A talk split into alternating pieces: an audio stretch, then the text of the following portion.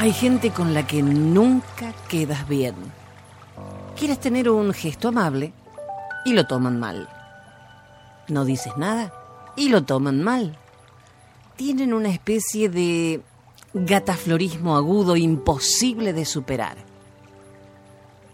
Toman un cumplido como una agresión. Ejemplo.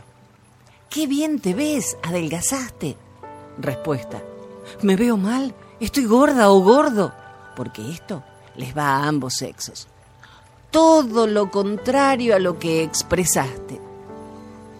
Ni se te ocurra tratar de explicar porque vas a estar años hablando y jamás te van a entender. Son personas que te quitan las ganas de comunicarte. Tienes que estar midiendo tus palabras, pensando qué entenderán cuando dices tal cosa. Y te quedas sin ganas de hablar. Viven en un estado de insatisfacción permanente.